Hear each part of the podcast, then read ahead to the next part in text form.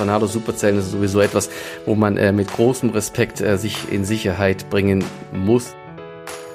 Also ein Orkantief Windstärke 12 ist natürlich etwas, wovor man absolut Respekt haben muss. Also das gesamte Winterhalbjahr kann es diese Stürme geben. Am 18. und 19. Januar 2007 47 Tote und trotz der guten Vorhersagen. Hallo und willkommen beim Podcast von Wetter.com. Hier spricht Daniela Kreck zu euch und ich freue mich, dass ihr wieder reinhört. Unglaublich, aber der August ist vorbei und wir haben jetzt einfach September. Damit hat auch der meteorologische Herbst begonnen und das Wetter wird vermutlich ab jetzt auch umschlagen. Thema in dieser Podcast-Folge sind Herbststürme, worüber mir unser Meteorologe Georg Haas bisschen mehr erzählen kann. Hallo Georg, schön, dass du da bist. Ja, hallo Daniela.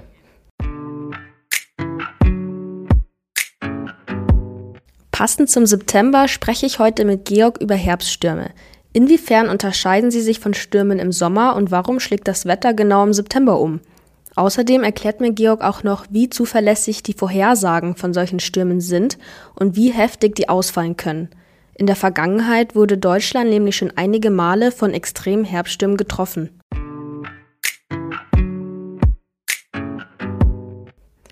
Was sagst du dazu, dass der meteorologische Herbst jetzt begonnen hat und wir den Sommer verabschieden müssen? Ja, ich bin fast schon ein bisschen froh, dass wir es jetzt in nächster Zeit nicht mehr mit diesen extrem warmen Tropennächten zu tun haben werden. Auch extreme Hitzewellen sind erstmal nicht angesagt. Das, was allerdings in nächster Zeit noch fehlen wird, ist der flächendeckende Landregen. Die Dürre, das hat ja jeder mitgekriegt die nimmt ja derzeit ein erschreckendes Ausmaß an. Ich war selbst kürzlich in Dürregebieten, also die Pflanzen, sie sehen wirklich nicht gut aus. Viele Bäume, äh, allen voran Nadelbäume, werden diesen Sommer nicht überleben und das finde ich schon extrem, was wir in diesem Jahr erleben. Und dieser flächendeckende Landregen, der das Ganze so ein bisschen eindämmen könnte, der ist leider nicht in Sicht. Also von dem her habe ich jetzt für die nächsten Tage erstmal keine so guten Aussichten.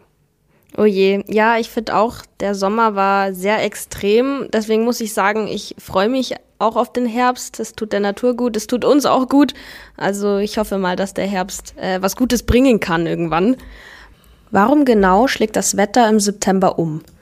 Ja, also die Tage, und das spüren wir jetzt ja deutlich, werden ja deutlich kürzer. Die Tageslänge nimmt ab, die Nächte werden dementsprechend länger und dementsprechend kann es in den Nächten jetzt auch schon deutlich besser abkühlen. Deshalb ist eben die Gefahr von so extremen Hitzewellen mit 40 Grad erstmal nicht gegeben und in den langen Nächten können sich teilweise schon Nebelfelder ausbilden, weil es aus dem Sommer heraus immer noch genug Feuchtigkeit in der Luft, vor allem wenn es vorher mal ein bisschen getröpfelt hat oder so ein bisschen Meeresluft eingeflossen ist. Von dem her wandelt sich das Wetter jetzt so ein bisschen hin zu, dass es eben herbstlicher wird. Aber wie gesagt, das, was uns fehlt, sind große organisierte Tiefdrucksysteme, die uns tatsächlich mal langanhaltenden Regen bringen. Und die sehe ich auf den Wetterkarten momentan nicht. In der neuen Jahreszeit erwarten uns ja auch wieder Herbststürme. Das ist ja jetzt das Thema der Folge. Kannst du sagen, was genau Herbststürme sind? Was unterscheidet sie von Stürmen im Sommer?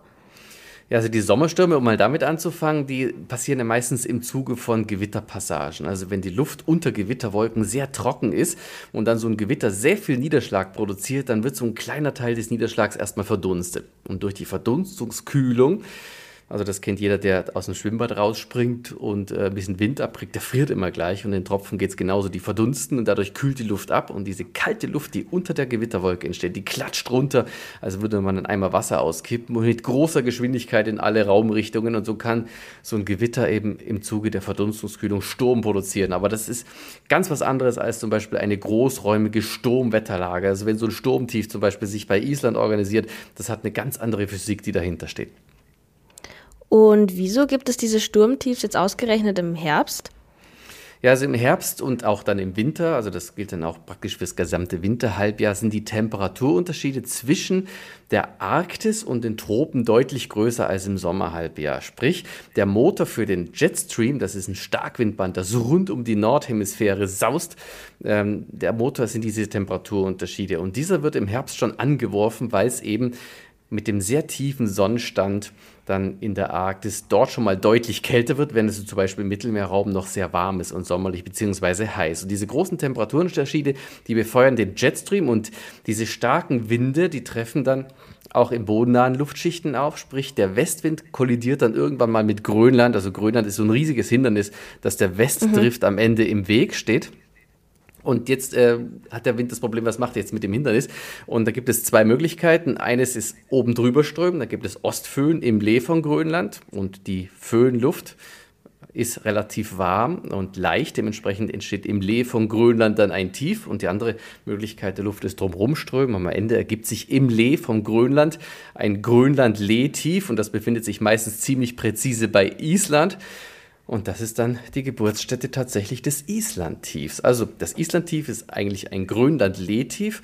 Und wenn dieses Islandtief aufgrund der großen Nord-Süd-Temperaturunterschiede dann stark ausgeprägt ist und dann auch noch ein starkes Pendant hat, nämlich das Azornhoch, dann haben wir eine satte Westdrift. Und in dieser können dann tatsächlich auch noch neben dem steuernden Islandtief relativ heftige Randtiefs entstehen. Und die haben es dann durchaus in sich.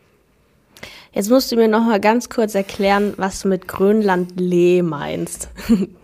Also das Lee ist, wenn ein Gebirge angeströmt wird, immer die windabgewandte Seite. Das heißt, ah, wenn man okay. sich, wenn man zum Beispiel jetzt äh, sich die Alpen vorstellt, und mal kurz springen in der Region, und wir haben eine starke Südströmung, dann hat man auf der Alpen-Nordseite, also auf der windabgewandten Seite im Lee der Alpen, den Südföhn. Dort steigt die Luft ab, erwärmt sich um 1 Grad pro 100 Meter und warme Luft ist leichter als kalte. Deshalb befindet sich auf der Alpen-Nordseite dann das Föhn tief und auf der Alpen-Südseite dann der Südstau, dort sind dann die Wolken und gern auch mal der Regen anzutreffen. Und das gleiche Prinzip funktioniert auch in Grönland. Also dort hat man dann den Ostföhn und im Lee von Grönland den tiefsten Druck und dann mit der gesamten Strömungskonfiguration um Grönland herum entstehen dann gerne mal diese Islandtiefs. Ah, okay, ja. Ja, jetzt kann ich mir gut vorstellen. jetzt hast du gerade schon Randtiefs erwähnt. Was, was genau sind Randtiefs? Ja, das ist eine gefährliche Form von Tiefdruckgebieten. Die entstehen okay. gern mal an der Südflanke von sehr großräumigen Tiefdrucksystemen. Also stellen wir uns einfach mal das Island-Tief vor. Das ist ein riesiges Teil. Das nimmt große Teile des Nordatlantischen Ozeans über hunderte von Kilometern ein. Und an der Südflanke von so einem Tief sind gern mal auch die Temperaturen des Wassers sehr unterschiedlich. Und gerade in Bereichen, wo die Temperaturunterschiede sehr groß sind, können sich mit ganz kleinen Störungen sehr intensive, kleinräumige Tiefs bilden. Und die haben dann an der, an der Südkante des steuernden Tiefs mit großer Geschwindigkeit das Potenzial, ordentlich Orkan zu produzieren. Also diese Randtiefs, die haben also wirklich das Potenzial, eben auch Orkan im Flachland zu, äh, zu, verursachen bei uns in Deutschland. Und diese sind tatsächlich gefürchtet, zumal sie auch nicht so besonders gut berechenbar sind. Und wieso kommt so ein Sturmtief im Herbst selten nur allein? Ja, das stimmt, äh, du hast es angesprochen.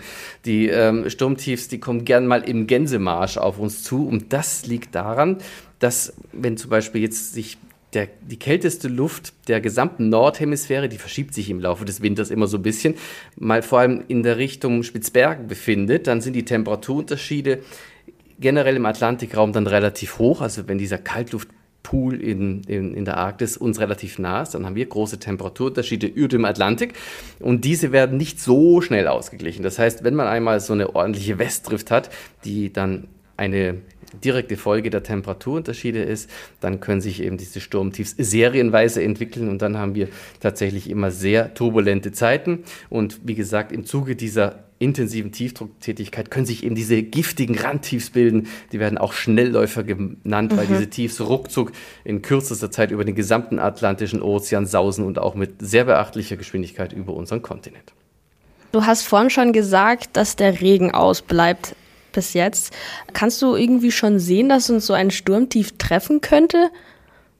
Ja, wir haben jetzt alles so ein bisschen theoretisch besprochen, aber tatsächlich ja. ähm, sind derzeit auf unseren Wetterkarten keine äh, Sturmserien zu sehen. Also wer okay. ähm, sich vor Sturm fürchtet, muss derzeit keine Angst haben. Ganz im Gegenteil.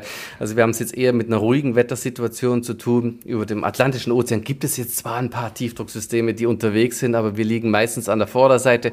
Und wenn mal so ein Tief dann mit so einem schwächeren Randtief bei uns reinzieht, dann haben wir ein paar Schauer, ein paar Gewitter, die werden die Dürre dann so ein bisschen eindämmen, allerdings nur kleinräumig regional. An der einen oder anderen Stelle kann Gewitter auch wieder zu viel Regen bringen.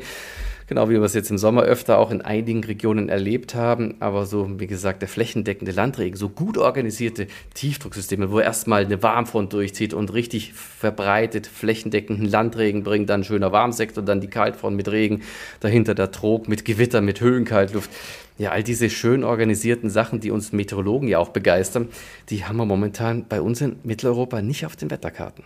Wie ist es denn so mit den Sturm- und Orkantiefs? Lassen die sich überhaupt gut vorhersagen? Das ist im Grunde genommen sehr abhängig von der Größe des Systems. Je größer ein Wettersystem ist, desto leichter oder desto weiter in die Zukunft können wir Prognosen treffen. Also bei so einem Hochdruckgebiet, das riesige Ausmaße annimmt, ist es leicht zu sagen, dass es die nächsten Tage stabil und sonnig bleibt. Und beim Tiefdrucksystem ist es genauso, wenn das eine ganz großräumige Tiefdruckscheibe ist, die kann ich mal von heute auf morgen einfach so wegziehen. Das können die Wettermodelle gut berechnen.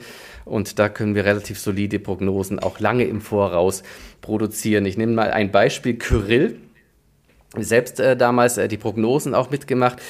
Der war sieben Tage im Voraus, jeden Tag in allen wichtigen Basismodellen bei uns in einer Perfektheit simuliert und vorhergesagt, dass man sich lange auf diesen Orkan einstellen konnte. Bei Lothar war es ein bisschen anders. Der war ein kleinräumiges Randtief, ein Schnellläufer und hat vor allem im südlichen Deutschland, in Baden-Württemberg, enorme Schäden angerichtet und leider auch viele Todesopfer, die zu beklagen waren damals. Das war so ein Randtief, das konnte man erst relativ kurzfristig vorhersagen. Und dementsprechend ähm, sind solche Randtiefs tatsächlich eben, weil sie sehr kleinräumig sind, nur relativ spät zu erfassen und dann auch noch schwierig zu vorhersagen, wie intensiv die wirklich sind. Also es kommt auf den Sturm drauf an. Du hast vorhin ja schon gesagt, dass diese Herbststürme auch im Winter auftreten können. Sind es dann immer noch die gleichen Herbststürme oder handelt es sich dann um Winterstürme? Sagt man das überhaupt so? Ja, auf jeden Fall. Also Herbst- und Winterstürme sind physikalisch im Grunde genommen das Gleiche. Wenn wir jetzt äh, diese, diese Sturmtiefs äh, über dem Nordatlantischen Ozean betrachten, die auch zu uns reinziehen. Also im Herbst werden die Bedingungen für die Entwicklung von solchen Sturmtiefs durch die zunehmenden Temperaturunterschiede dann langsam besser. Und das zieht sich dann bis in den Winter hinein. Also das gesamte Winterhalbjahr kann es diese Stürme geben. Im Herbst eben als Herbststürme bezeichnet, dann im Winter eben die Stürme. Und ähm, im Frühjahr, wenn dann die Arktis langsam wieder äh, wärmer wird und gerade im Sommer, dann fehlen diese großen Temperaturunterschiede. Deshalb sind solche Stürme, wie sie eben im Herbst und Winter vorkommen, dann im Sommer allerhöchst selten. Nochmal ganz kurz zur Vorhersage. Kann es eigentlich auch vorkommen, dass ihr Meteorologinnen einen Herbststurm vorhersagt und er dann gar nicht eintritt? Das wäre schlecht. Also äh, besser so als andersrum natürlich, aber, ähm, aber ähm, im Grunde genommen, wenn man die Wetterkarten sehr gewissenhaft studiert und auch die Grenzen der Vorhersagbarkeit respektiert und richtig einschätzt, sollte es normalerweise nicht passieren. Wenn ich jetzt auf 14 Tage im Voraus natürlich sage, es kommt ein Sturm, dann bin ich so weit in der Zukunft, dass die dass man sehr schnell eben ein Rendezvous mit den Grenzen der Vorhersagbarkeit erlebt. Und das ist dann ein ungemütliches Rendezvous, weil es dann eben gern mal schief geht, wenn man sich so weit in die Zukunft aus dem Fenster legt. Aber wenn man solide Prognosen anlegt, wie zum Beispiel bei Kyrill, da war, äh, konnte man, sage ich mal, in einem vernünftigen Zeithorizont von drei, vier Tagen im Voraus nicht viel falsch machen. Wirklich nicht. Und ähm, bei Lothar zum Beispiel, da musste man sehr kurzfristig agieren. Und da ist es eben wichtig, gerade bei Wetterereignissen, die nur relativ kurz vorher, kurzfristig vorhersagbar sind, Sinn, dass man da dann aufmerksam ist und dass ähm, an dieser Stelle auch das Warnmanagement gut funktioniert. Hattest du mal einen Fall, wo du fest davon überzeugt warst, dass ein Herbststurm kommt und dann war das nicht so? Nein, das ist mir glücklicherweise noch nicht passiert. Was ich in den Sand gesetzt habe, äh, war in diesem Sommer mal eine Gewitterprognose. Da habe ich mich dann grün und blau geärgert. Das war hier bei Wettercom. Da hatte ich ähm, mit äh, viel Labilität und mit viel Windscherung gedacht, uh, das könnte ganz, ganz schwierige ähm, Wetterverhältnisse geben mit Superzellen und Tornados. Und an diesem Tag ist so wenig passiert. Da ähm, war mir nicht ganz wohl. Aber ansonsten ähm, schätzen wir, denke ich, das Potenzial für ähm, Extremwetter doch hier relativ gut ein. Ja, bei Schau und Gewittern ist das immer ein bisschen schwieriger, aber bei großen Sturmlagen, da kann man jetzt, wie gesagt, wenn man jetzt nicht zu weit in die Zukunft greift und sich äh, dahingehend zu weit aus dem Fenster lehnt, nicht viel falsch machen. Warum sind bei Sturmlagen vor allem Kaltfronten gefürchtet? Das sind die Kaltfronten mit Höhenkaltluft, die gefürchtet sind. Ähm, im, Grunde, Im Grunde genommen ähm, muss man mal schauen, dass den Wind eigentlich ausbremst, wenn wir so eine Sturmlage hatten. Und das ist letzten Endes die Reibung. Und zwar, wenn jetzt der Wind über die Oberflächen strömt, über Wälder, über Städte etc., dann äh, entsteht ja immer ein bisschen Widerstand und das bremst den Wind insgesamt aus. Und deshalb ist es ja generell an den Küsten oder auf den Bergen mal so ein bisschen windiger oder stürmischer, gerade bei Sturmlagen. Aber wenn dann so eine Kaltfront kommt, dann ist die Luftmasse wenn sie hochreichend labil geschichtet ist, mit vielleicht auch eingelagerten Gewitterlinien, äh, dazu geneigt, den starken Höhenwind in den Gewittern eins zu eins runter zu transportieren. Und deshalb sind Kaltfronten, gerade wenn sie hochreichend labil geschichtet sind, mit hochorganisierten Schauerlinien, tatsächlich sehr gefährlich. Da können sehr hohe Windgeschwindigkeiten auftreten, gern auch die höchsten des gesamten Sturmsystems. Können sich dann bei so einem Herbststurm auch Superzellen mit Tornados bilden? Die Windscherung ist ja eine der Grundzutaten für die Entstehung von Superzellen und Tornados. Und ja, diese ähm, ist in Kaltfronten oder auch auf der Rückseite, wenn dann die Kaltfront durch ist, mit hochreichend labiler Kaltluft, also Labilität ist drin, Feuchtigkeit ist drin, Windscherung ist drin, sprich der Wind dreht mit der Höhe in seiner Richtung und wenn dann die Bedingungen regional passen, können sich tatsächlich dann auch rotierende Gewitter bilden. Das sind eben die Superzellen. Superzelle ist die Königin der Gewitter, aber eine höchst gefährliche, die, wenn die Bedingungen passen, tatsächlich auch einen Tornado produzieren können. Wenn ich Superzellen mit Tornados höre, das finde ich immer sehr, sehr furchteinflößend. Wie heftig können denn diese Stürme werden? Also was für Auswirkungen sind möglich? Also ein Orkantief Windstärke 12 ist natürlich etwas, wovor man absolut Respekt haben muss. Ich persönlich äh, habe es ja gerne, wenn es windig ist, aber bei Windstärke 12, da muss man wirklich Respekt haben. Also solche Sachen wie Waldspaziergänge oder Autofahrten im Wald sind dann einfach höchst gefährlich und man erlebt sie auch immer wieder, welche Einschränkungen dann im Zugverkehr oder im Flugverkehr eben passieren, wenn so extreme Sturmlagen auftreten und Tornado-Superzellen ist sowieso etwas, wo man äh, mit großem Respekt äh, sich in Sicherheit bringen muss, um eben selbst sich nicht in Gefahr zu bringen. Da haben wir ja glücklicherweise euch, um dann rechtzeitig warnen zu können. Das ist richtig, ja. Jetzt noch mal kurz zum Sommer. Der war ja extrem heiß und auch das Mittelmeer hatte ungewöhnlich hohe Wassertemperaturen zu verzeichnen. Und das hat ja auch Auswirkungen auf unser Wetter. Hat es auch Auswirkungen auf zukünftige Herbststürme?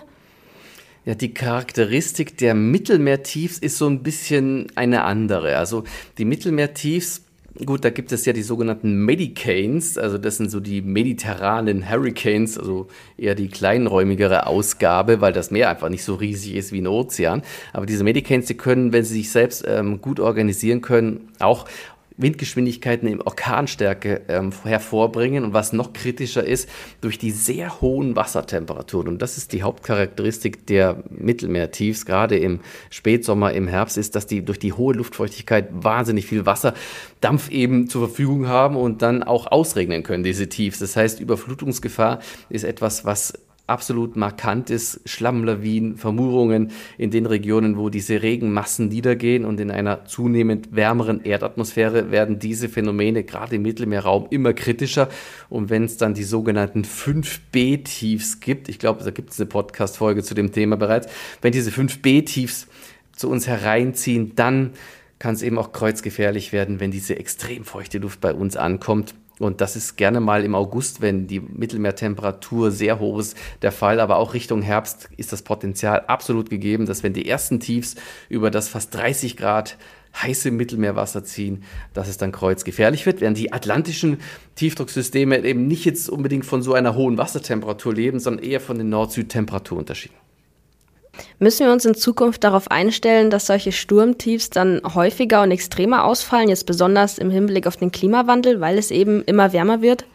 Ja, bei den Mittelmeerstürmen würde ich sagen, ja. Also da könnte ich mir vorstellen, gerade weil die Wassertemperatur höher ist, äh, werden diese Tiefs, die die äh, im Mittelmeerraum entstehen, durch noch mehr Wasser und durch noch mehr Niederschlagspotenzial gefährlicher werden. Bei den Sturmtiefs, so wie wir es jetzt ähm, anfangs beschrieben haben, mit dem kräftigen Islandtief, sieht die Lage so ein bisschen anders aus. Weil die leben, wie gesagt, von dem Temperaturunterschied Nord-Süd. Und der Klimawandel bringt jetzt aber nun mit sich, dass sich die Arktis deutlich stärker erwärmt als die meisten anderen Regionen dieser Welt. Mit anderen Worten, der Temperaturunterschied Nord-Süd schmilzt immer mehr ein und damit stottert ja der Motor für die Westdrift, der ja auch entscheidend ist für die Entwicklung von genau diesen atlantischen Sturmtiefs, die dann im Herbst und Winter gern mal zu uns reinziehen. Deshalb haben wir momentan keine Hinweise, dass diese Stürme à la Kyrill, à la Lothar bei uns in Deutschland häufiger werden. Also das ist äh, eine Aussage, die ähm, jetzt nicht beinhaltet, dass das Wetter durch diese Tiefs extremer wird. Wir haben durch den Klimawandel ganz andere Probleme. So werden zum Beispiel Hitzewellen häufiger und heißer, Dürren, wie wir es jetzt in diesem Jahr erlebt haben, und genauso wie Überflutungen äh, durch die stehenden Wettersysteme. Das wird alles extremer. Die Gletscherschmelze lässt die Meeresspiegel ansteigen. Also von dem her gibt es ganz, ganz viele Gründe äh, mit Hinblick ähm, auf den Klimawandel aus, ganz nebenbei mal bemerkt, aus Kohle, Gas und Öl rauszugehen. Und man muss ja auch mal das Positive benennen. Ähm, wo die Energiewende jetzt schon vollzogen ist, ist sie eine Erfolgsgeschichte. Und nochmal zum Thema Sturm. Eine ganz interessante Geschichte ist, bei Sturmlagen Jetzt besonders im Winter, da wird ja von den Windkraftanlagen, von den Windrädern wahnsinnig viel Strom produziert. Und das treibt ja den, den Preis, das, den Strompreis an der Strombörse teilweise ins Negative runter. Das heißt, es ist plötzlich viel zu viel Energie im Netz und das wäre ein super Zeitpunkt, um so viel Wasserstoff wie nur wirklich irgendwie möglich zu produzieren, den man dann später wieder als grüne Energie verbrennen kann, beziehungsweise Pumpspeicherwerke aufzufüllen. Also wenn man die Energie bei Sturmtiefs gut nutzt, dann macht man, glaube ich, sehr viel richtig an dieser Stelle. Ja, aber dieses Thema könnte man glatt noch eine Podcast-Folge aufnehmen. ja, richtig. Und auch über die extremen Stürme, die in der, in der Geschichte schon äh, über uns hereingebrochen sind. Also ich hatte Kyrill erwähnt. Das war übrigens, um das ganz kurz zu erwähnen, am 18. 19. Januar 2007 47 Tote. Und trotz der guten Vorhersagen ähm, und Orkan Lothar, im, das war übrigens der zweite Weihnachtsfeiertag, 99, also ganz kurz vor der Jahrtausendwende, in Summe mit einem weiteren Tief, das dann durchgezogen ist und mit den Aufraumarbeiten und im Zuge des Tiefdruckdurchgangs selber 110 Todesopfer damals zu beklagen. Und, und katastrophal war zum Beispiel, dass ja auch eine Wirkung, die äh, Sturmtiefs erzielen können, die, die Flutkatastrophe in, an der Nordsee, Stichwort Hamburg, in der Nacht vom 16. auf den 17. Februar 62, 340 Todesopfer waren damals zu beklagen. Also das äh, Potenzial, das äh, Stürme anrichten können, das ist enorm und man bedenke, jetzt in Zeiten des Klimawandels steigt ja auch der Meeresspiegel langsam an. Das heißt, ähm, Sturmfluten werden in Zukunft äh, auch angesichts dessen immer ungemütlicher. Ja, unglaublich. Also bei Kyrill und Lothar war ich selber noch sehr, sehr klein und erinnere mich natürlich nicht daran, aber die Namen, die sind einprägsam. Man, ja. man kennt die Namen. Und Richtig. das heißt schon was. Ja, dann habe ich noch eine persönliche Frage an dich. Ich merke nämlich, dass du sehr leidenschaftlich über Stürme sprichst. Ist dir dann so ein aufziehender Herbststurm lieber als Sommer, Sonne, Sonnenschein? Also wenn wir in der Wetterredaktion sitzen und ähm, ich mir es aussuchen könnte zwischen einer Wetterlage, jetzt sage ich mal im Herbst, wo man äh, so äh, vor der Herausforderung steht, ja, gibt es jetzt da nur ein Nebelfeld oder gibt es da den ganzen Tag Sonnenschein oder im Sommer trifft das Gewitter jetzt nun äh, Hinterdupfing oder Kleinkleckersdorf. Das ist alles immer ein bisschen mühsam und schwierig und da ist so eine großräumige Sturmlage für uns in Sachen Vorhersage natürlich ja, wie gemalt. Da hat man klassische, äh, herrliche, also für uns Meteorologen, herrliche äh, Strukturen wie eine Warmfront, eine Kaltfront und eine Mischfront und und das Ganze dreht sich wunderbar ein mit den äh, Rückseitenschauern von der Nordsee, mit Graupelgewittern. Also das sind klare Strukturen, da lassen sich auch wunderbare Geschichten erzählen. Und ich persönlich, wenn ich rausgehe in die freie Natur, also wenn ich es mir aussuchen könnte zwischen Sonnenschein und Sturm, dann nehme ich sofort den Sturm, wenn er denn nicht übertrieben stark und auch nicht gefährlich ist. Also Wind äh, mag ich ja über alles und äh, von mir aus kann es ruhig ordentlich pusten draußen. Da spürt man, dass man lebt. Das ist schön. Also freut mich, dass du da so viel Begeisterung mitbringst. Dann hast du auf jeden Fall den richtigen Beruf gewählt, würde ich jetzt sagen. Ja, ich hoffe doch. Dann sind wir hiermit auch am Ende der Folge angekommen. Ich denke, wir können jetzt sehr gut aufgeklärt in den Herbst rutschen und uns auf den nächsten Wetterumschwung gefasst machen. Vielen Dank für deine Zeit, Georg. Ja, sehr gerne. Dann hören wir uns auf jeden Fall bei der nächsten Wetter.com Podcast Folge. Bis dann, Georg. Tschüss.